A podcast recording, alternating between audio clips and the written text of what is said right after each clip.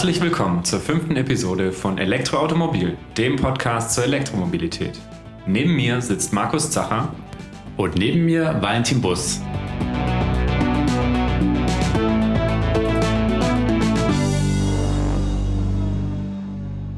Ja, heute sind wir nicht alleine, denn wir sind zu Besuch bei der CTC Battery Technology in Böblingen. Und wie der Unternehmensname schon sagt, sprechen wir heute über Batterien und zwar mit Oliver Schmalbach und Alexander Koos. Hallo. Hallo. Schön, dass ihr da seid und dass wir miteinander äh, ins Gespräch kommen. Ja, ich freue mich schon sehr drauf. Ja, ich schlage vor, bevor wir ähm, in die Technik einsteigen, ähm, stellt euch einfach mal vor, Oliver. Ja, mein Name ist Oliver, Oliver Schmalbach, bin seit 2018 bei der CTC im August äh, eingestiegen als Geschäftsführer, habe dann im September 90 Prozent der Firma gekauft und ich komme ursprünglich aus der strategischen Unternehmensausrichtung. Ähm, und so bin ich auf CTC aufmerksam geworden und dann eben mit eingestiegen. Und es macht richtig viel Spaß, hier mit der Firma voranzugehen, zu fokussieren, zu umzustrukturieren und sich auf die Batterietechnologie ja, zu fokussieren, weil das ist für mich einer der ähm, Megatrends für die nächsten Jahre und enorm wichtig, egal ob das jetzt Elektromobilität ist oder in anderen Anwendungen wie Power Tools also insofern äh, eine tolle Firma, eine spannende Firma und ja, wir sind mitten auf dem Weg. Alles klar, vielen Dank. Ja, Alexander, zu dir noch ein paar Worte. Ja, mein Name ist Alexander Koos. Ich habe Physik studiert und habe danach gegoogelt, was willst du mal werden? Jobs für Physiker. Für mich war nur eins klar, ich will nicht in die Automobilindustrie. Hat gut funktioniert, ja. bin dann doch hier gelandet. Weshalb? Ähm, weil das Thema einfach total im Umschwung ist. Also Mobilität definiert sich neu, Synergien erwachsen zwischen unterschiedlichen Märkten. Das fand ich super spannend. Ich bin dann 2011 zu CDC gekommen und befasse mich schon seit ich da bin mit Batterietechnologie und mit der Entwicklung von Batteriemodellen insbesondere und Batterieprüfstandstechnik. Ich promoviere auch gerade aktuell nebenher bei einem ehemaligen Daimler-Mitarbeiter der jetzt an der Hochschule Esslingen als Professor arbeitet. Mhm. Und äh, da geht es auch um Batterietechnologie, um die Prädiktion der Alterung von Batterien. Also der Vorhersage anwendungsspezifisch, wie wird die Batterie weiter altern. Mhm. Ja, sehr spannendes Thema auch, weil ja, wie sich die Batterien jetzt verhalten werden über zehn Jahre, versucht man natürlich ähm, immer zu prognostizieren oder zu testen. Aber so richtig wissen, wie es in der Praxis ist, wissen wir bis heute nicht, weil die wenigsten Autos sind eben so alt. Ähm, von daher sicherlich ein sehr spannendes Feld. Und ja, ähm, Oliver, du hattest ja gemeint, die CTC ähm, hattest du gekauft, auch um das Unternehmen ein bisschen oder die CTC Battery Technology äh, auszurichten. Das heißt, wie, also wie bist du, wie kam das dann dazu? Gab es vorher schon diesen Fokus auf Batterien oder hat der sich erst ergeben oder es war ein Teil und dann habt ihr gesagt, okay, jetzt machen wir aber das eine und ja. Also es war ganz spannend. Ähm, als ich dazugekommen bin, haben wir ganz viele unterschiedlichste Projekte für Forschung und Entwicklung für äh, hauptsächlich Daimler gemacht, äh, in ganz unterschiedlichen Bereichen, Sensorik, autonomes Fahren. Also, und dann war klar, dass wenn wir zwar ganz vorne mit in die Entwicklung mit dabei sind, wie Vehicle to Grid oder ähm, äh, Ladeinfrastruktur mitzuentwickeln, dass es zwar an sich jedes Thema für sich super spannend ist, aber dass wir damit kein Geld verdienen können, ähm, weil wir die Ergebnisse aus den Projekten nicht für die nächsten Projekte mitverwenden konnten, weil die zu unterschiedlich waren. Da hatten wir einen Workshop, das war im März 2019 und da haben wir einfach mal die gesamte Projekte, die wir gemacht haben, nebeneinander gehängt und das, was wir was miteinander zu tun hatten, untereinander. Und dann war klar, äh, so kann es nicht weitergehen. Und das, was untereinander hing, das war eben Batterie. Mhm. Äh, dass wir ganz viel schon mit Batterien gemacht haben und dann war das Thema klar, was wir künftig machen. Und es war gar nicht mal so entscheidend, äh, auf was wir uns fokussieren, sondern dass wir uns fokussieren. Mhm, mh. Und es hat dann super Spaß gemacht. Es ging einem auf wie, ja, als man das gesehen hat mit den ganzen ähm, äh, Projekten, die nebeneinander hingen, äh, dass es so nicht weitergehen kann. Und ähm, insofern bin ich sehr, sehr froh, dass wir uns auch auf das Thema fokussiert haben, weil das, wie gesagt, ja, ähm, uns noch lange äh, beschäftigen wird. Mhm. Ähm, in der Zukunft. Ja. Wenn er jetzt rausgekommen wäre, wir fokussieren uns auf Kurbelwellensensoren, wäre das dann auch der Schritt gewesen oder? Ein Unternehmen existiert letztendlich dafür, ja. um Gewinne zu erwirtschaften. Ja. Wie man das dann macht, das kann ich auch gerne nochmal ausführen.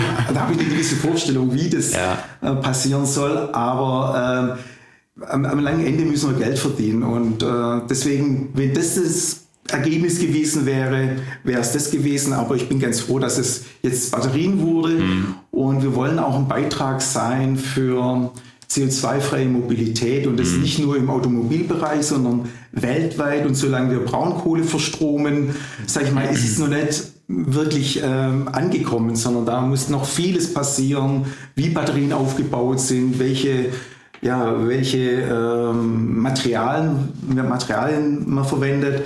Insofern äh, sind wir da noch, da sind wir am Anfang, ganz ehrlich gesagt. Mhm. Und noch nicht am Ende wie beim Verbrennungsmotor, wo man Jahrhunderte jetzt im Prinzip, ja, Jahrhunderte, vielleicht noch nicht, aber ein Jahrhundert ja. optimiert hat. Mhm. Und insofern, äh, ja. Ja, jetzt hast du ja viele Themenbereiche angesprochen oder auch ähm, wie wie breit das Feld Batterien jetzt wirklich ist in den Anwendungsmöglichkeiten. Habt ihr da auch einen Fokus jetzt innerhalb eurer Firma, worauf ihr euch konzentriert? Ja, wir kommen aus der Automobilindustrie. Insofern ist es unser, ich sag mal, natürlicher Weg, auch mit den Kunden, die wir schon haben, äh, Dinge voranzutreiben. Aber das ist kein ausschließlicher äh, Bereich. Power-Tool-Hersteller, ähm, Second Life, also stationäre Stromspeicher. Mhm. Was passiert, wenn man diese, wenn, man die, wenn die ähm, Batterien zurückkommen aus den Fahrzeugen, was macht man dann noch mit denen? Mhm. Also das ist jetzt noch kein Thema, aber in vier, fünf Jahren und da sind wir auch schon unterwegs. Mhm. Du fasst es ja immer schön zusammen, was die Batterie antreibt, ist der Batterie egal. So ja. sehen wir das hier eigentlich. Ja. Mhm. Gehen okay. wir einfach auf unterschiedliche Märkte. Die Kunden haben sowieso eigentlich immer die gleichen Fragestellungen. Wie lange mhm. hält meine Batterie?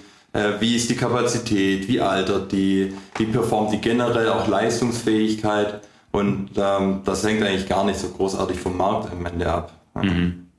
Und nachher braucht man immer dieselben Komponenten. Äh, welche das sind, das äh, ja, denke ich, macht Sinn, nochmal zu erläutern. Also mal so grundlegend zu erläutern, ähm, auf was eine Batterie besteht. Und da ist wirklich fast egal, ob wir jetzt über ein Power-Tool reden oder ein Handy-Akku oder eine äh, Autobatterie. Die Dimensionen sind natürlich nachher unterschiedlich und die Leistungen.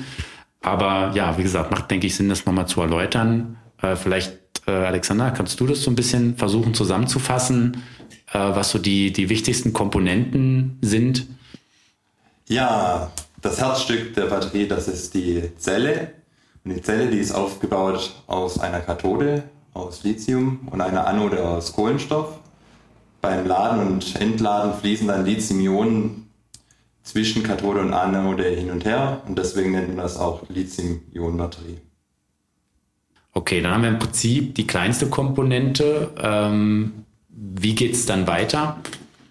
Die wird in der Regel zusammengefasst zu einzelnen Modulen und die Module dann wieder verschaltet zur gesamten Batterie oder zu dem Pack, spricht man. Wie man genau häufig auch hört. Ja. Okay. Und ja, jetzt werden ja die Zellen selber ähm, geben ja noch keine komplette Batteriesystem. Was, welche Komponenten ähm, haben wir noch, die, sage ich mal, für die Steuerung, Überwachung und so weiter eingesetzt werden? Also die Zellen selber sind relativ komplexe Gebilde, die auch überwacht werden müssen. Deswegen werden dann über die Zellen eine kleine Elektronik verschaltet, die nennt man dann Balancer. Jede Zelle muss einzeln gebalanced werden oder die Zellen auch gegeneinander. Und die ganzen Balancer werden dann wieder gesteuert von einer zentralen Elektronik, das Batteriemanagementsystem. Genau, das ist quasi BMS, was man eben doch häufiger immer schon mal hört. Also die, ja, manche, äh, glaube ich, nennen es auch einfach Prinzip Gehirn oder das ist eigentlich das Hauptsteuergerät oder manche nennen es auch Gehirn der Batterie. Liest genau. man auch ab und zu. Genau. genau. Ja, was, weiß, welche, welchen Fokus hat, habt ihr jetzt, wenn ihr euch mit Batterien beschäftigt?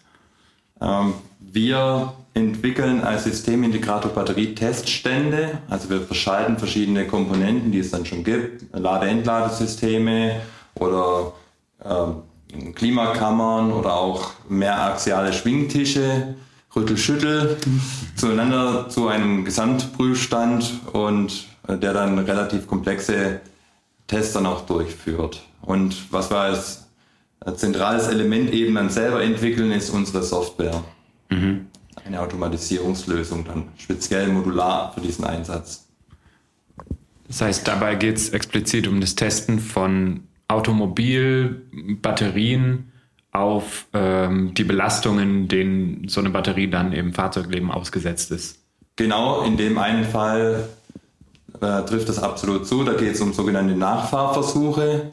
Haben wir für einen Kunden den Prüfstand entwickelt, der macht das jetzt. Also nicht wir, sondern er macht das jetzt für den für seinen Kunden. Und da geht es darum, dass dann Sensorik mit dem Fahrzeug auf der Teststrecke mitfahren, Daten aufnehmen, sowohl mechanisch als auch elektrisch als auch thermisch. Und das ganze Gebilde wird dann eben auf dem Prüfstand abgefahren, um dann innerhalb von einer kurzen Zeit diesen Prüfstands- oder diesen Fahrbetrieb auf der Teststrecke nachzubilden. Dann spart man sich mindestens ein Jahr. Mhm. Und das Spannende ist, wir machen ja auch noch andere Themen außer Batterie und äh, wir machen Komponententests, äh, Start-Stopp-Automatik und der äh, Motorenhersteller sagt, Motor funktioniert, super. Der Starterhersteller sagt, Starter funktioniert super, aber in Kombination funktioniert es nicht äh, mhm. zusammen unbedingt. Und das haben wir dann auch festgestellt auf dem Rüttel-Schüttel, ähm, äh, das finde ich so ein sprechendes Wort, Rüttel-Schüttel-Teststand hat nach einer Stunde dann schon äh, die Kühlung der Batterie ähm, den Geist aufgegeben und mhm. die hat dann geleckt.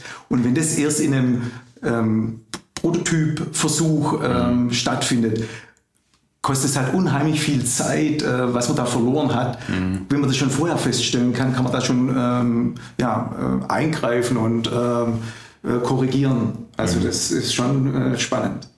Das heißt, im Prinzip geht es ja darum, ähm, die, bevor ich jetzt die Batterien dann in fahrenden Prototypen baue, wo sie mir dann nachher nach 50 Kilometern vielleicht ausfällt, ich habe dafür aber ein teures Prototypenfahrzeug aufgebaut. Ähm, das muss dann erstmal wieder in die Werkstatt und repariert werden. Ähm, kostet viel Zeit und Geld, dass ich eben vorab eben auf den Prüfständen, die ihr dann auch mit entwickelt, ähm, ja, die Tests durchfahren kann. Und sozusagen, um realistische Tests zu fahren, macht ihr oder schaut ihr euch eben an, wie sieht eigentlich so ein typisches Fahrprofil aus, messt das mit und könnt das dann sozusagen an dem Prüfstand nachbilden. Das heißt, ihr habt dann die Möglichkeit, die Kühlung zu simulieren, äh, die elektrischen Leistungen, die eben bei so einem Fahrprofil entstehen, abzufahren und äh, eben auch alles noch Mechanik. Und das sozusagen alles in einer Kombination zusammenzuführen. Also dass ich eigentlich gar nicht mehr die Batterien in Auto verbauen müsste, sondern ich könnte das alles in der Halle kann ich mir fünf Prüfstände hinbauen. Ich glaube, das reicht nicht nur auf dem Prüfstand. Nicht nur, aber vorab genau, zumindest. Vorab ja, bin ich bei dir. Ja, ja. Bevor ich halt in das teure Fahrzeug gehe, mache ich äh, die Tests eben in der, in der Halle oder in einem, in einem Prüfstand und ähm, ähm, teste das durch.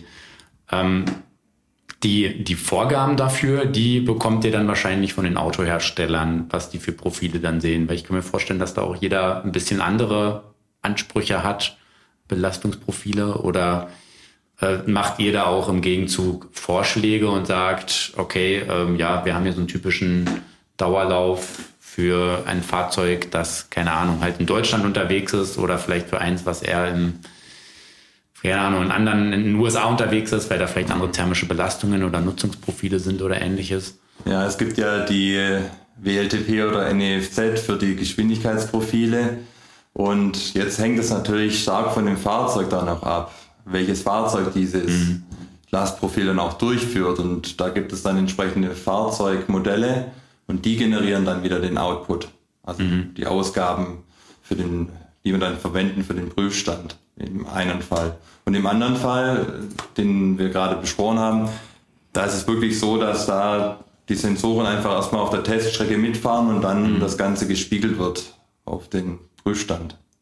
Und ja, gibt es da so ein paar, so ein paar Erlebnisse, wo ihr gesagt habt, okay, das ist jetzt aber, also immer ist ja so ein bisschen mal dieser, dieser Abgleich aus Theorie und Praxis. Ähm, du hattest schon so ein Beispiel genannt, jetzt aus dem Verbrennungsmotorenbereich oder eben auch mit der Kühlung.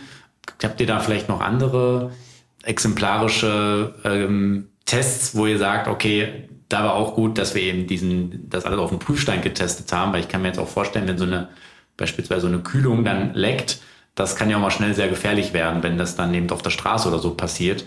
Gibt es da, habt ihr vielleicht auch andere Beispiele, die das ähm, nochmal erläutern oder äh, oder wo es vielleicht auch Überraschungen einfach gab im äh, Testbetrieb, dass das Ergebnis nicht der Erwartung entsprach und im Nachhinein man dann verstanden hat, ah, jetzt deshalb.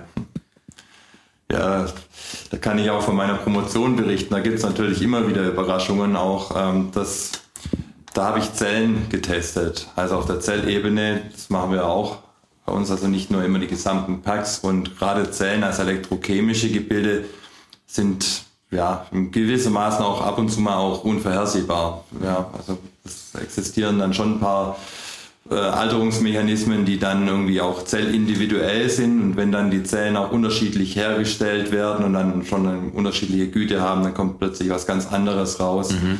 Wir setzen da zum Beispiel Tests ein wie Impedanzspektroskopie, also der Wechselstromwiderstand. Dabei wird eine Wechselspannung angelegt und der Strom dann gemessen und dann einen Widerstand berechnet. Und da gibt es dann ganz interessante Artefakte, je nach Zelle. Also das ist schon was, was nicht irgendwie ähm, so einfach ist zum Rausmessen. Das heißt, ähm, ihr habt schon Unterschiede gesehen, wenn man, also man, man hat augenscheinlich zweimal die gleiche Zelle oder nutzt dieselben Zellen für einen Test. Die eine ist aus der Charge vom Frühjahr und dann hat sich ein bisschen was getan, wurde weiterentwickelt und hier habe ich eine andere Charge und dennoch ähm, habe ich große Abweichungen oder genau. Selbst intern von Chargen. Ah, also okay. selbst Chargen intern. Mhm. Früher war es so, das ist natürlich jetzt nicht mehr so, aber dass da ein sehr hoher manueller Eingriff stattgefunden hat bei der mhm. Produktion der Zellen und dass dann jede Zelle ein Individuum war und dann okay. äh, die Ausschussquoten unglaublich hoch waren, so hoch mhm. wie jetzt eigentlich die guten waren damals die Ausschussquoten. Ne? Also okay hohe zweistellige Prozentbereiche, 80, 90 Prozent sogar teilweise war der Ausschuss. Und ähm, aufgrund des hohen Bedarfs jetzt kommen auch wieder die ganzen Ausschusswarezellen ähm, wieder zurück. Ähm, man klassifiziert da typischerweise nach A, B, C-Ware und jetzt kommt dann auch schon die C-Ware. Ähm, mhm. Mit der Garantie wird schon funktionieren, kommt dann nach Europa, ja, einfach aus Mangel an Alternative. Wir haben halt einfach gerade einen Engpass. Und dann werden Firmen wie wir beauftragt, einfach mal die Datenblätter gegen zu checken. Ähm, erfüllt die Zelle überhaupt mhm. das, was sie da verspricht? Das, das, heißt, es gibt im Prinzip dann die Zelllieferanten, die ja. ähm, dann an den OEM oder auch an euch die Zellen liefern. Und werdet ihr dann auch beauftragt, zum Beispiel jetzt von einem ja, hiesigen Autobauer zu prüfen, sind die Zellen hier in Ordnung, entsprechen die dem Datenblatt? Also werden die dann, oder baut ihr auch die, diese Prüfstände dafür, um sozusagen diese Zellen ja gegenzuchecken? Also kriege ich das geliefert, was mir der Lieferant vorher versprochen hat? Ganz genau. Ja. So haben wir es schon von hiesigen OEMs beauftragt bekommen, ja. Okay, okay. Und ähm, diese hohen Ausschüsse, von denen du früher geredet hast, waren es auch schon dann Automotive-Zellen oder allgemein auch ähm, für, ich sag mal, Consumer Electronics oder in Power Tools oder ähnliches? Es waren Zellen, die vielleicht nicht ursprünglich für Automotive gedacht mhm. waren, mhm. also auch aus dem stationären Bereich, mhm. LFP-Zellen, also die zum Eisenphosphat mhm. und die dann aber auch in Automotive eingezogen sind, also mhm. als Mangel, aus Mangel an Alternativen eben. Okay. Aber das ist ja heute, ja, sag mal, da hat sich jetzt viel getan. Ich meine, es gibt, wachsen ja überall die Batteriefabriken aus dem Boden, auch hier eben ähm, ja, lange Zeit ja in China und in Korea und Japan, inzwischen ähm, ja auch hier in Deutschland und Europa äh, immer mehr und mehr. Das heißt, ihr könnt schon auch feststellen, dass sich in den letzten fünf bis zehn Jahren ähm, anhand eurer Messdaten die, die Qualität der Zellen enorm verbessert hat. Okay. Kann man das so, kann ja. man so sagen, ja. Ja, das hängt auch sehr stark von der Zellchemie an sich ab, mhm. wie gut die Güte ist und es geht jetzt halt eben auch in Richtung gerade Stabilität ähm, in der Qualität. Auch das ist ein sehr wichtiges Kriterium bei der Auswahl der, der Zellchemie auch. Mhm. Da nennt man hauptsächlich dann eben Zellchemien, die sich dann eben einheitlicher verhalten. Weil nichts ist schlimmer als eine Zelle in dem Verbund, die halt eben nicht so performt wie die anderen. Ich sage dann immer, das ist so wie ein Fußballteam, das ist einfach so gut wie der schlechteste Spieler. Mhm. Und so kann man sich das ganz gut vorstellen. Mhm. Du hattest vorhin ja auch ähm, den Balancer erwähnt und das ist ja äh, dann im Prinzip genau da, der sollte ja idealerweise, wenn ich den, wenn ich perfekte Zellen habe, brauche ich eigentlich nie balancen. Also quasi den Ladungsausgleich zwischen, zwischen mehreren Zellen durchführen. Und ähm, ja, da auch stellt ihr fest, dass man sozusagen diese, die, diese Balancing-Elektronik, also im Prinzip diese Ladungsausgleich-Elektronik, vielleicht kann man sich das auch so vorstellen, wenn ich mehrere Wassergläser habe und die sind unterschiedlich gefüllt und ich muss die halt quasi alle auf den gleichen Stand bringen, ähm, dass man die einfacher machen kann, weil sie eben nicht mehr so häufig benutzt werden, weil sozusagen, weil die Zellen gleichmäßiger sind, vielleicht auch gleichmäßiger altern? Oder kann man das so nicht sehen, weil man eben doch nicht so genau weiß, wie altern sie denn eben in den nächsten Jahren? Da haben wir vielleicht nochmal den Punkt auch von Anfang zum Thema Alterung.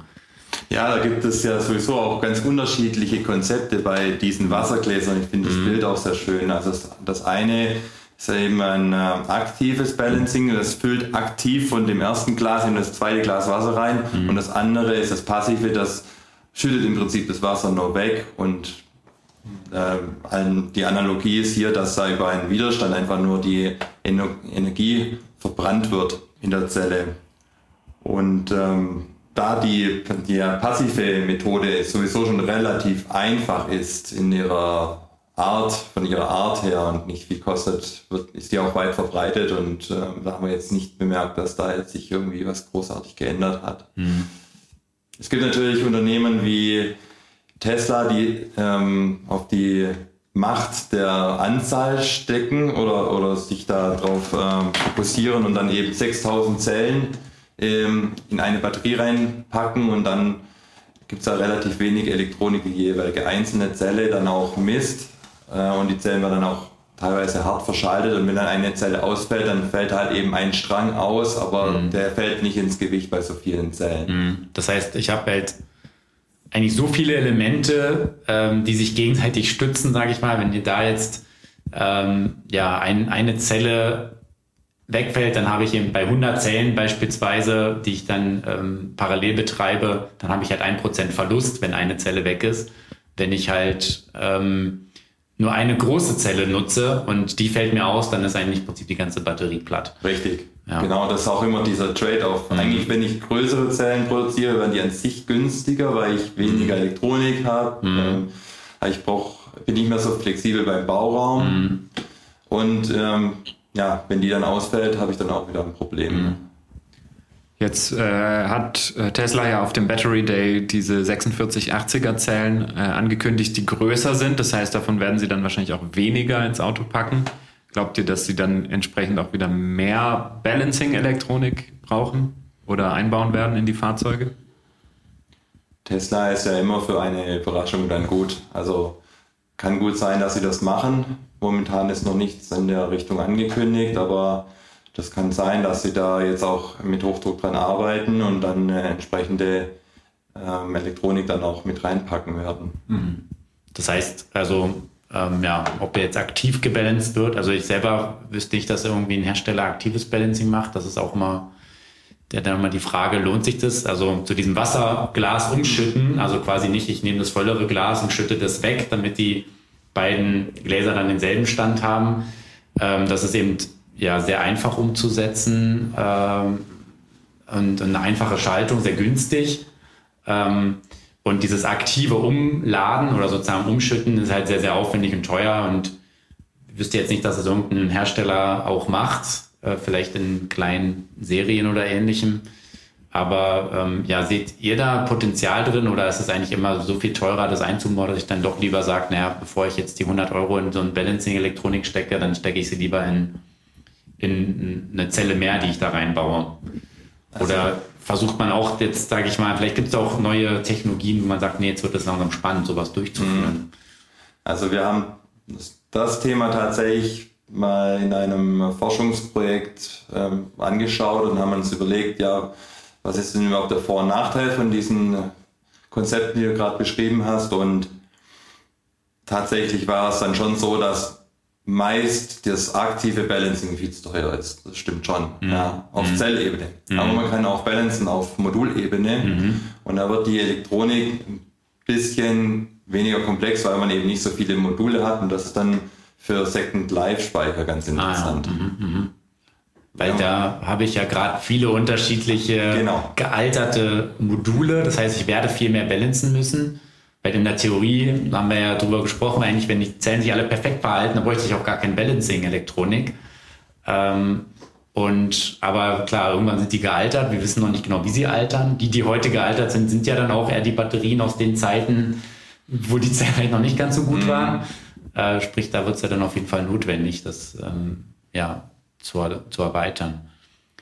Ähm, vielleicht nochmal zum Thema Alterung. Ähm, Könnt ihr da auch schon irgendwie feststellen, also jetzt, beziehungsweise es wird ja erstmal eine Prognose gemacht, okay, die Zelle, wenn ich sie so und so betreibe, dann, dann schaffe ich damit meine acht oder zehn Jahre Garantie und idealerweise soll ja auch das Auto dann oder die Batterie ja nicht nach acht Jahren, wenn die Garantie abgelaufen ist, dann gleich kaputt gehen, sondern soll ja möglicherweise möglichst noch lange halten. Ähm, aber es geht ja dann auch darum, ähm, bei der garantierten Kapazität, dass ich halt immer eine gewisse Mindestkapazität oder Mindestmenge an Energie gespeichert habe in der Batterie. Üblicherweise sind das ja so 70, 80 Prozent, was die meisten Hersteller ähm, quasi für acht Jahre und 160.000 Kilometer äh, garantieren. Jetzt mal so einen Durchschnittswert genommen, ja, von vielen OEMs. Manche sind, liegen ein bisschen höher, manche niedriger. Ähm, und sprich, damit wird ja nur dem Kunden versprochen, der, okay, 80 Prozent deiner Reichweite, das ist ja effektiv Reichweite, kannst du auch nach acht Jahren noch nutzen, das garantieren wir dir. Das heißt ja nicht, dass dann am nächsten Tag, wenn die Batterie acht Jahre und ein Tag alt ist, dass dann die Kapazität in den Keller rauscht oder die Elektronik oder die, die Zelle kaputt geht. Ähm, und das versucht man natürlich vorher abzusichern, weil sonst wird es teuer. Wenn vor acht Jahren, wenn alle nach sieben Tagen, äh, sieben Jahren und 365 Tagen kaputt gehen, dann ist, glaube ich, der Hersteller pleite. Ähm, lange Vorrede. die Frage ist eben, ähm, Habt ihr schon die Möglichkeit gehabt und gesehen, wie sich so die Prognosen, äh, weil die hat man ja von Anfang an irgendwo angestellt, ähm, wie die sich überdecken mit den Ergebnissen aus dem realen Leben und waren die Prognosen vielleicht auch eher zu positiv oder zu konservativ oder äh, habt ihr, konntet ihr da schon ähm, ja, Punkte feststellen? Also die Fahrzeuge, die jetzt fast am längsten unterwegs sind, die sind jetzt auch gerade die Teslas und mhm. bei denen sieht man schon eine relativ große Streuung und gleichzeitig auch, dass sie ihren Zweck eigentlich schon erfüllen, sogar übererfüllen. Mhm. Also diese Zahlen, die du gerade genannt hattest, 160.000 Kilometer oder acht Jahre, das schaffen die auf jeden Fall. Na, das Thema ist halt eben, hier wird mit Kapazität bezahlt. Also mhm. die Batterie wird mit Abstand zu groß ausgelegt, damit man einfach die Ansprüche nicht so hoch hat in der Batterie. Und das ist eigentlich das Interessante. Da kann man eben jetzt noch optimieren und auch die Batterie mal kleiner bekommen. Mhm. Das wäre eigentlich intelligent, die Batterie möglichst klein zu machen. Absolut, ja. ja. Genau. Also Tesla hat, Tesla hat eine Batterie drin mit ungefähr ja, 1000 Kilo und um den Dreh rum. Und äh, da gibt es eine ganz kleine nette Anekdote. Als es da mal Hurricane-Saison war in Amerika, hat mhm. Tesla allen Tesla-Kunden plötzlich die Batterie per Software-Update freigeschaltet, sodass alle deutlich mehr Reichweite hatten. Also egal welcher Tesla, egal mit welcher Kapazität offiziell, die waren mhm. einfach nur softwareseitig begrenzt. Mhm. Und dann haben die einfach alles aufgeschaltet und dann konnten alle wegfahren dann von dem Hurricane. Mhm. Also es kommt immer mehr Software over die Air. Ja, und das kann Tesla halt, sehr, haben die auch in Perfektion im Prinzip eingebaut. Genau. Vielleicht auch nochmal ähm, mit der, wie kann man plötzlich Kapazität freischalten? Das ist halt äh, einerseits als Batterietechniker guckt man halt immer auf die Bruttokapazität sozusagen, also auf die Energiemenge, die wirklich äh, die Zelle theoretisch speichern kann, aber die nutzt ja der Autohersteller ähm, oder auch jede andere, äh, in jeder anderen Anwendung wird die nie komplett ausgenutzt sondern immer nur zu einem bestimmten Grad. Ähm, üblicherweise sind das so um die 90 Prozent der verbauten Energie, ähm, um eben die, die Lebensdauer zu erhöhen. Also je kleiner ich das nutzbare Fenster mache, das ist dann sozusagen die Nettokapazität oder der Nettoenergieinhalt, ähm, je kleiner ich dieses Fenster mache, desto ähm, geringer altern die Batterien ja üblicherweise oder die Zellen. Ähm, auf der anderen Seite muss aber der Hersteller beim Lieferanten ähm, die Bruttokapazität bezahlen. Das heißt, er hat eben eigentlich ein Interesse daran, möglichst diesen Bruttowert komplett auszureizen. Aber wenn er es komplett tut, dann fehlen ihm, sage ich mal, ein bisschen Sicherheitspuffer, um eben die Alterung äh, auch einzuschränken äh, und auch ähm, ja, um, um das System robust zu machen. Und das ist halt auch immer so ein, ja, so ein Konflikt mehr oder weniger, weil ich muss eben dem Lieferanten, der will seinen Bruttowert bezahlt haben, dem Kunden kann ich aber nur den Nettowert verkaufen. Und das ist ja auch nur das, was der Kunde nachher nutzen kann, effektiv, also was an Reichweite dann eingeht. Und da hat halt äh, ja, Tesla offenbar auch trotzdem die Möglichkeit, ein bisschen zu, dran zu spielen und zu optimieren. Jetzt ähm, wird es ja öfter diskutiert, dass praktisch nicht die komplette Batteriekapazität nutzbar ist, weil wenn man die Batterie ganz entlädt und ganz vollladen würde, äh, weil die dann schneller altern würde. Ähm, kannst du ein bisschen erläutern oder erklären, was so die, die Effekte sind dahinter, warum das so ist? Also warum die Batterie besonders altert, wenn man sie ganz leer oder ganz voll macht? Mhm. Also in der Regel ist es dann immer eine Kombination aus Alterungsfaktoren. Also rein nur ganz voll ist natürlich auch nicht ideal. Also das kennt man von seinem Handy, wenn man das immer abends einsteckt und dann neben sich an einem, dem Bett liegen hat und dann ist das Handy eigentlich aufgeladen nach einer Stunde, aber hängt die ganze Zeit eigentlich am Akku, am Ladegerät dran. Ist natürlich auch nicht perfekt. Das ist ähm, im Endeffekt, was passiert beim Laden, ist, die Spannung steigt. Und Spannung steigt, steigende Spannung erzeugt immer einen gewissen Stress auch. Ja. Mhm. Ist, man kann sich vorstellen, wie wenn wir jetzt hier nicht zu viert sitzen, sondern 40 Leute in dem Raum, würde ein bisschen stressiger sein. Und so kann man das äh, ein bisschen auch so äh, vielleicht äh, erklären, wie der elektrochemische Prozess dahinter ist. Vor allem äh, zur jetzigen Zeit wäre das sehr stressig. Absolut, ja, richtig, ja. Und das ist jetzt ein Prozess, ist, ähm, jetzt kann man das auch anders treiben und sagen, ähm, gar keiner ist hier in dem Raum und es ist affenkalt. Das wäre bei der Batterie eigentlich auch ein ganz äh, übler Zustand. Also ähm, 0% SOC und äh, sehr kalt, da gibt es sogenanntes Lithium Plating, also da wird dann metallisches Lithium äh, ähm, abgelagert auf der Elektrode und das kann im schlimmsten Fall zum Dendrit oder zum Kurzschluss führen und dann hat man einen Metallbrand in seinem Fahrzeug und die Bilder kennt man dann auch. Mhm. Das werden wir auf jeden Fall verhindern, ja. Genau. Und deswegen hat man dann im Prinzip doch diese Sicherheitspuffer oben, also bei, bei hohem Ladezustand und niedrigem Ladezustand, dass eben dann nicht komplett vollgeladen oder komplett entladen wird nachher. Wenn der Nutzer selber muss sich ja dabei eigentlich keine Gedanken machen. Wobei man ja auch zum Beispiel, das, ähm, bei Tesla steht das ja ganz konkret drin, man kann ja dann eine Ladebegrenzung einstellen und da steht der explizit da, ja, lad nicht ganz voll, das schont den Akku und andere Hersteller haben es inzwischen halt übernommen, ähm, wo man einfach sagt, naja, klar, warum, wenn ich, beim Tesla war es natürlich relativ leicht, das früh einzuführen, weil wenn ich 300, 400 Kilometer Reichweite habe, dann kann ich auch mal gut auf 50 Kilometer verzichten. Wenn ich eben die frühen E-Autos anderer Hersteller waren halt eher so bei 100 bis 150 Kilometer Reichweite. Wenn ich da dann 10, 20 Prozent nochmal abschneide, dann wird es halt mit von den wenigen nochmal was wegnehmen, wird es halt noch weniger. So also. geht es mir gerade mit meinem Auto. Ich habe knapp 60 Kilometer Reichweite elektrisch. Und wenn ich da dann auch nur noch sage, ich mache nur noch 80 Prozent voll, dann ja. äh, wird es halt dünn mit Dann lohnt es nicht. Von A nach B kommen. Zur Erläuterung, aber du hast, wenn ich es richtig draußen gesehen habe, einen Plug-in-Hybrid. Korrekt, Von daher sind der 60 Kilometer schon gar nicht mal so wenig an elektrischer Reichweite. Kannst du immerhin noch weiterfahren, ja. ja. ja und ja. es macht auch wirklich Spaß. Also hätte ich gar nicht gedacht, dass äh, ich bin nur überrascht, wenn dann der Verbrenner einsetzt, weil die Batterie mhm. leer ist. Mhm. Wo ich denke, Nee, also mir gefällt es eigentlich in der Zwischenzeit elektrisch fahren richtig gut. Mhm. Also macht schon mhm. Spaß. Und auch die äh, Beschleunigungswerte oder so, da geht ja auch echt äh, die Post ab. Ja. Mhm. ja, das Auto als reines Elektroauto wäre auch nicht so verkehrt. Ja, ja. Wir sind auf dem Weg, denke ich, ja. aber ist halt noch ein Prozess. Ja. Okay. Ja, vielleicht auch nochmal das Thema äh, Second Life aufgegriffen. Da äh, hattet ihr am Anfang gesagt, seid ihr auch unterwegs. Ähm, ja, es ist ja im Prinzip geht es ja darum, die Batterien, wenn sie aus äh, Fahrzeugen oder vielleicht auch aus Power Tools oder sonst woher wieder auf genau. unterschiedlichste Anwendungen zurückkommen, ja weiter zu verwenden. Also wenn sie noch funktionsfähig sind, die Zellen wäre es ja Quatsch, die ähm, ja wegschmeißen tut man sowieso nicht, aber irgendwie dann zu recyceln, wenn sie an sich noch funktionieren. Was ähm, macht ihr in der Richtung schon? Habt ihr da schon Projekte oder wie seht allgemein die Situation dazu aus? Lohnt sich das eigentlich schon richtig einzusetzen? Also aus meiner Sicht lohnt es sich momentan noch nicht, industriell äh, irgendwelche Prozesse aufzusetzen, weil die Rücklaufquoten noch zu gering sind. Aber in drei, vier, fünf Jahren ist es sicher ein Thema und da sind wir auch in einem Projekt mit dabei. Ähm, Demobad, äh, industrielle mhm. Demontage von äh, Batterien. Mhm. Und da sind wir in einem Forschungsprojekt mit dabei mit ähm, ich weiß nicht, ob man sagen kann, Daimler und Siemens. Ja, also ja. müsst ihr das wieder rausschneiden. Öffentlich gefördertes Projekt. Öffentlich gefördertes Projekt. Ähm, und da kann aber der Alexander noch ein bisschen ähm, ausführen. Aber da sind wir dabei, weil das wird auch eine Rolle spielen, wenn dann die größeren Stückzahlen dann zurückkommen.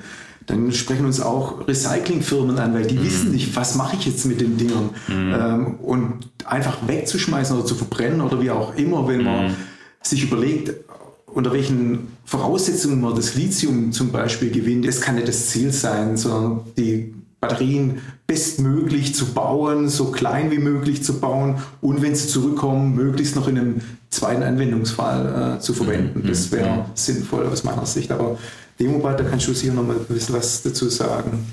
Ja, das Demobot-Projekt ist ein äh, großes öffentliches gefördertes Projekt vom Land Baden-Württemberg, mehr als also zweistellige Millionenförderung. Ähm, da, es geht darum, ausgemusterte Batterien zu charakterisieren, klassifizieren mhm. und am Ende auch zu recyceln. Unser Part ist dabei, ähm, einen Prüfstand zu entwickeln. Na klar, mhm. das ist ja unser Business und äh, mit diesem Prüfstand dann auch die einzelnen Module zu charakterisieren, kann ich die noch im Second Life einsetzen oder kann ich die oder sollte ich die re äh, recyceln? Und der Anspruch ist hier auch die Güte des Rezyklats zu mhm. ermitteln. Also wie gut kann ich die Materialien, die da drin sind, auch wieder zurückgewinnen. Das habe ich jetzt in dem Projekt auch lernen müssen, dass es eigentlich nicht so ist, man schmeißt es irgendwie im Ofen rein und dann kommt es schon irgendwie toll raus oder so wieder. Mhm. Es gibt natürlich immer eine Rückführquote und äh, das hängt dann tatsächlich davon ab, auch in welchem Zustand die Batterie intern ist. Also wir mhm. haben ja vorher über die Elektrochemie geredet, also mhm. der, ist, der Zustand hier ist entscheidend. Okay, das heißt, ihr, ähm, also es ist ja noch ein Forschungsprojekt, sprich, ihr wisst noch gar nicht ganz genau, wie man wahrscheinlich jedes Problem da drin löst, weil sonst ja. bräuchte man nicht drüber forschen. Ja. Ähm, sprich, die Herausforderung ist, irgendwo an mit elektrischen Tests oder ähnlichem, wie auch immer die dann im Detail aussehen, zu ermitteln äh, mit den unterschiedlichsten, also bei sowas kann ja auch unterschiedlichste Module von unterschiedlichsten Herstellern, von, mit unterschiedlichsten Zellen ähm, im Prinzip ankommen. Und dann muss ich daraus aus diesem riesen, an dieser riesen Auswahl an verschiedenen Elektroniken, Batterien ähm, möglichst ein allgemeingültiges System entwickeln, das mir dann sagt, okay, diese Batterie, die ist noch gut, dieses Modul kann man weiterverwenden, das ist hier, keine Ahnung, ist tief entladen, das kann man nur noch recyceln und das ist sozusagen so die Aufgabe zusammenzufassen. Oder? Das ist so. Mhm. Aktuell, wenn es darum geht, ausgemusterte Batterien wieder zu charakterisieren, dann leben wir schon auch ein bisschen davon, dass wir die Daten der Batterie dann auch bekommen beim Test. Mhm. Also Zelldaten, ja. Spannungs- und Stromwerte auf Zelltemperaturen, dass wir auch auf Zellebene dann charakterisieren können. Mhm. Wir bauen aber dadurch dann auch eine Datenbank auf und können dann schon allein nur mit der Modulspannung auch und dem Modulstrom und dem Verhalten des Moduls an sich dann auch schon was über den Aufbau sagen. Mhm. Ich meine, klar, jetzt ist vielleicht noch übersichtlich, wie viel äh, Batteriemodule und so zurückkommen, aber vielleicht mal zehn Jahre weitergeguckt. Ähm, man sieht ja, wie schnell sich auch die Technologie entwickelt, sprich fast jedes Modell hat eine andere Batterie drin, hat einen anderen äh, internen Aufbau, dann wird das schon ein riesiger, ja, riesiger Wustand an, an Batterietechnologien, die dann unterwegs sind. Mhm. Ähm, da auf jeden Fall, denke ich, sehr spannend, das in der äh, sowas dann voranzubringen. Aber man sieht eben auch, dass da eben auch dran geforscht wird. Und es gibt ja auch schon erste Second Life Speicherprojekte auch von anderen Herstellern, die ja schon angefangen haben, aber meistens dann natürlich mit den eigenen Batterien, weil die kennen sie natürlich am besten. Die Frage wäre, oder spannend wird zu sehen, ob es dann irgendwann vielleicht einen, eine Firma gibt, die sich darauf spezialisiert, Batterien von OEMs oder von eben auch von aus anderen Anwendungsbereichen zurückzukaufen und zu sagen, ja super, super tolle Ressource. Ich baue daraus jetzt äh, Speicher, um, große Speichereinheiten, um als Netzstabilisierung ähm, zu arbeiten oder ähnlichem. Mhm.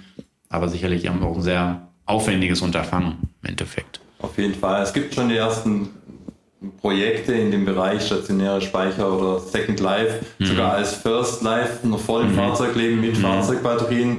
Eher so ein bisschen aus der Not heraus, weil die Fahrzeuge nicht verkauft wurden und dann die Batterien on hold waren. Und was Ah. die Batterien dann auch nicht so mögen, ist, wenn sie dann gar nicht beachtet werden und nur liegen gelassen. Also da ist dann sogar teilweise ein bisschen besser, wenn man sie einfach auch ein bisschen zyklisiert und dann am Leben erhält. Also nur rumliegen tut halt auch nicht gut. Ja. Das war ja, glaube ich, auch die Herausforderung, wenn man dann eben Ersatzbatterien für Fahrzeuge, die dann vielleicht schon mal zehn Jahre auf dem Markt sind, bevorraten will. Die kann man ja nicht einfach zehn Jahre ins Regal liegen, legen und liegen lassen. Ne? Es war genau die erste Herausforderung, mit der ich hier konfrontiert wurde bei CDC. Da ging es darum, die Einlagerung von S400-Batterien. Ähm, Also So von der. S-Klasse, von der Hybrid-S-Klasse damals. der. Mild-Hybrid, genau. Das war eine relativ kleine, es war wirklich nur, also man konnte vielleicht fünf Kilometer fahren oder so. Äh, Einfach nur so, damit halt Hybrid draufsteht. Ähm, und die einzulagern, darum ging es. Ja. In welchem Zustand soll ich die wie einlagern, welche Temperatur, welcher Ladezustand und das waren so die ersten Schritte, die wir da gemacht haben. Und ähm, ja, wahrscheinlich hat man dann, oder hoffentlich hat man inzwischen halbwegs äh, vernünftige Lösungen entwickelt, weil ja, der, die eine oder andere, also immer jedes Auto, was heute verkauft wird, ich habe eben meine acht Jahre Garantie, das heißt, ich muss wenigstens mal noch, wenn das, wenn der Zeitpunkt zu Ende ist, dass das Fahrzeug nicht mehr produziert wird, dann sollte ich ja wenigstens mal noch acht Jahre lang dann Batterien anbieten können und eigentlich auch darüber hinaus. Also es wäre ja auch blöd, wenn dann der Garantiezeitraum abgelaufen ist und idealerweise sollte ja die, also äh, die Batterie dann auch nicht ja sofort defekt sein, sondern deutlich länger halten, aber früher oder später muss sie ja trotzdem ersetzt werden. Und ähm, ich weiß vom Renault ähm, Fluence, der war ja relativ früh auch dran, der wurde in Deutschland hier nur in kleiner Stückzahl verkauft. Und ähm, da hat Renault anscheinend nicht geschafft, genug Ersatzbatterien anzubauen. Und ähm, die werden dann sozusagen gewandelt, die Autos. Also wenn die, weil die teilweise eben dann doch schon auch in der Garantiezeit kaputt gegangen sind, die Batterien, ähm, dann erwartet der Kunde halt, dass er eine neue bekommt. Die hatten keine mehr. Ähm, hat letztendlich dazu geführt, dass sie dann, ja, ich weiß nicht genau, wie dann umgegangen wurde. Wahrscheinlich haben sie dann eine Renault Zoe oder so anbe angeboten bekommen zum guten Preis. Ich weiß es nicht genau. Aber das sollte idealerweise nicht passieren. Und ähm, ja, seid ihr da in dem Bereich auch tätig, was das angeht? Also wie eben diese, diese Langzeitlagerung äh, läuft auch heute noch? Ähm, oder ist das nicht so euer, in eurem Fokus? Wir haben Kooperationsgespräche mit Logistikern, die genau auch dieses Thema Lagerung haben. Also es ist ja nicht nur allein der Transport, sondern auch äh, viele OEMs und äh, Tier One lagern auch sowas dann im wahrsten Sinne des Wortes zum Logistiker aus. Also um sich selber das Lager klein zu machen.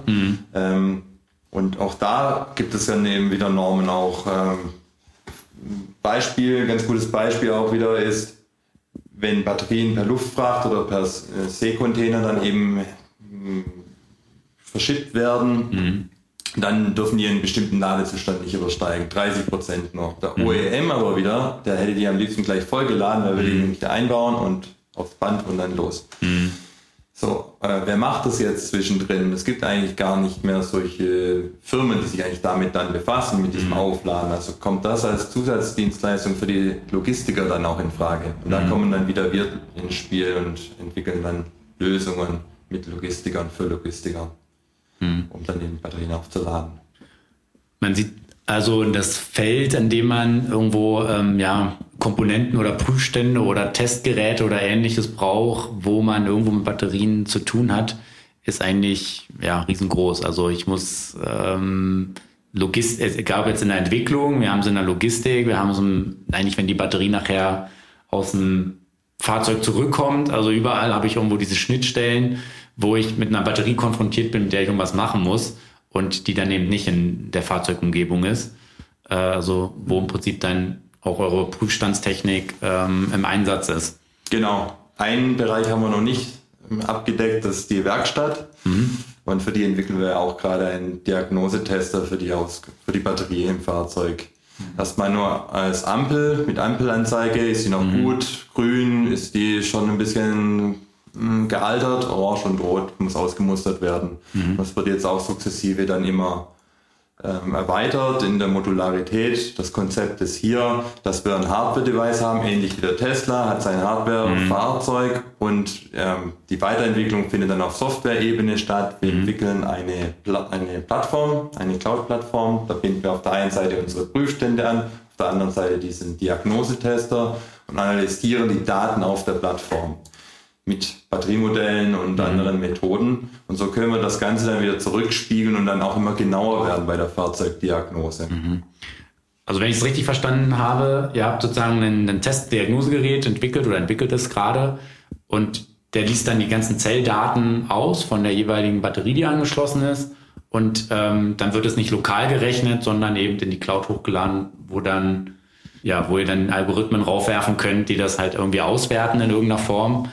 Und okay, und dadurch habt ihr im Prinzip noch die Möglichkeit auch, wenn sich, weil da tut sich sicherlich auch immer viel, diese ganze Methodik, wie kann ich jetzt Zellen charakterisieren. Das heißt, ihr könnt das dann eben immer flexibel aktualisieren und neue auf diesen, ich sag mal, riesen Datenhaufen, den ihr da habt, ähm, immer wieder andere Algorithmen eigentlich doch oder bessere Algorithmen anwenden. Richtig, genau. So. Also wenn man noch geringe Datenlage hat, dann braucht man irgendwelche äh, anderen, braucht man andere Modelle, wie wenn man ganz viele mhm. Daten immer bekommt. Mhm. Je mehr Daten generell kann man sagen, umso besser ist dann maschinelles Lernen beispielsweise, mhm. weil man dann eben Muster erkennen kann. Mhm. Und äh, am Anfang hat man die eben nicht, dann muss man die eben erzeugen. Und dafür haben wir im Labor eben unsere Prüfstände, mhm. also ganz am Anfang der Entwicklung dann. Mhm. Okay, ist auf jeden Fall sehr spannend, weil dann sieht man, hat man genau diesen Abgleich ja auch aus Prognose. Wo sollten jetzt sich die Zellen nach 50 oder 100 oder 150.000 Kilometer befinden? Ähm, wie streut es? Äh, und ja, also quasi im Erwartungswert zu dem Ist-Wert kann ich da eigentlich sehr gut abgleichen. Richtig, und man kann ja auch immer wieder nachschärfen. Also seine mhm. Batteriemodelle dann immer wieder anpassen, mhm. entsprechend mit den Daten. Und wird dann eben so auch wieder besser. Das ist dann ein ständiges mhm. Lernen dann. Stelle. Aber ich habe natürlich, so wie immer, alles, was im Feld halt unterwegs ist, das ist natürlich irgendwo auch schon wieder veraltet, weil der Entwickler, der fängt halt an, sobald ein Auto ähm, auf die Straße rollt, dann ist es abgeschlossen, das ist ein altes Projekt und man fängt an, dann an der nächsten Batterie oder am nächsten Fahrzeug ähm, zu entwickeln, hat dann natürlich wieder ein bisschen andere Kenntnisse, andere Technologien. Es ist ja eigentlich noch so ein bisschen schwierig, diesen, diesen Abgleich zu finden aus, also alles, was ich aus dem Feld zurückbekomme, das ist natürlich irgendwo spannend und ich sollte auch die vielleicht die, die, ähm, ja, die Fehler, die da auftreten, ja auch ausmerzen, aber es ist natürlich auch immer die Frage, wie, wie gut kann ich das zurückspiegeln? Mhm. Also gerade bei so einer Technologie, die sich so schnell entwickelt, wie jetzt Batteriezellen. Man erkennt zumindest mal, wie die Fahrzeuge an mhm. sich betrieben werden, mhm. wie Lastprofile an sich sind, also mhm. Fahr äh, Geschwindigkeitsprofile, Höhenprofile, mhm. GPS-Daten. Und dann kann man das auf seine neue Fahrzeugentwicklung mhm. übertragen und dann als Input nehmen für das Fahrzeugmodell. Das Fahrzeugmodell generiert dann wieder Anforderungen an die nächste Batterie. Mhm. Und dann kann man damit wieder die Batterie weiterentwickeln. Mhm. Klar. Natürlich ist es auch ein, ein Punkt, ähm, wenn die Fahrzeuge im Feld sind und ich möchte ein Fahrzeug verkaufen, also nach zwei, drei Jahren wer kauft es? Also wenn ich nicht weiß, wie gut ist die Batterie, also mhm. die aktuelle Batterie, Klar, ohne ja. jetzt eine Neuentwicklung irgendwie mhm. ähm, im, im, Hinterkopf zu haben. Ähm, insofern sind Daten über die aktuellen Batterien und die Prognose, wie gut die noch mhm. betrieben werden kann, durchaus immer noch interessant. Halt nicht für die, ich sag mal, Batterieentwickler, aber für, ja. die, für die Kunden an sich. Klar. Ja, niemand möchte beim Gebrauchtwagen halt die Katze im Sack kaufen. Das wird sicherlich ein wichtiger Markt werden, zu wissen, welchen Zustand hat jetzt meine Batterie, wenn ich es kaufe. Genau. Schwache Liste für Elektrofahrzeuge. Ja. Genau. Ja, ähm, das ist auf jeden Fall echt ein ja, sehr breites Feld. Äh, hat es schon erwähnt, dass eigentlich überall ähm, ja, von, von der Produktion, von der Entwicklung über Produktion, ähm, Logistik, äh, überall ja, ähm, die Batterien eigentlich angeschaut werden. Also es gibt eigentlich keine Batterie, die nur irgendwo im Schrank rumliegt, weil wenn sie das zu lange tut, ähm, dann haben wir auch drüber gesprochen, dann schadet ihr das auch, dann wird sie auch nicht alt. Ähm, sprich eigentlich, eigentlich ist die, die Lithium-Ionen-Batterie schon in dem Sinne sehr empfindlich, weil ich muss sie eigentlich immer ständig überwachen, egal wo sie sich gerade befindet. Und das ist eben doch sehr herausfordernd. Ähm, und gleichzeitig lernt man aber natürlich auch immer mehr über die Technologie und sie hat ja doch viele Möglichkeiten, sie einzusetzen, ja, ähm, ja, in unterschiedlichsten Bereichen. Und von daher glaube ich, war das ein guter Fokus, den ihr vorher Unternehmer gefunden habt, ja. da einzusteigen, weil ich glaube, langweilig wird es in dem Bereich definitiv nicht. Ja, ja. Und ja, man merkt ja wirklich, ähm, es kommen immer wieder neue Probleme oder neue Herausforderungen, nennen wir es mal so, mhm. ähm, vor, die man vielleicht auch vorher gar nicht so auf dem Schirm hatte, mit denen man äh, konfront konfrontiert wird und ähm, ja, wo ihr dann tätig werden könnt. Und mhm. ich denke, das macht die Sache sehr spannend. Es ist kein Tag wie der andere, auf jeden ja. Fall. Alles klar. Ja. Dann bedanken wir uns für dieses sehr, sehr interessante Gespräch über Batterietechnologie. Ja, vielen Dank euch beiden. Hat mir super viel Spaß gemacht mit euch. Vielen Dank, dass ihr hier wart und ich habe viel gelernt. Vielen Dank, Alexander. ja, vielen Dank auch von meiner Seite. War echt ein ähm, super Gespräch. Danke euch. Ja, vielen Dank. Dann verabschieden wir uns auch von unseren Hörerinnen und Hörern und bis zum nächsten Mal bei Elektroautomobil, der Podcast. Euer Markus und euer Valentin.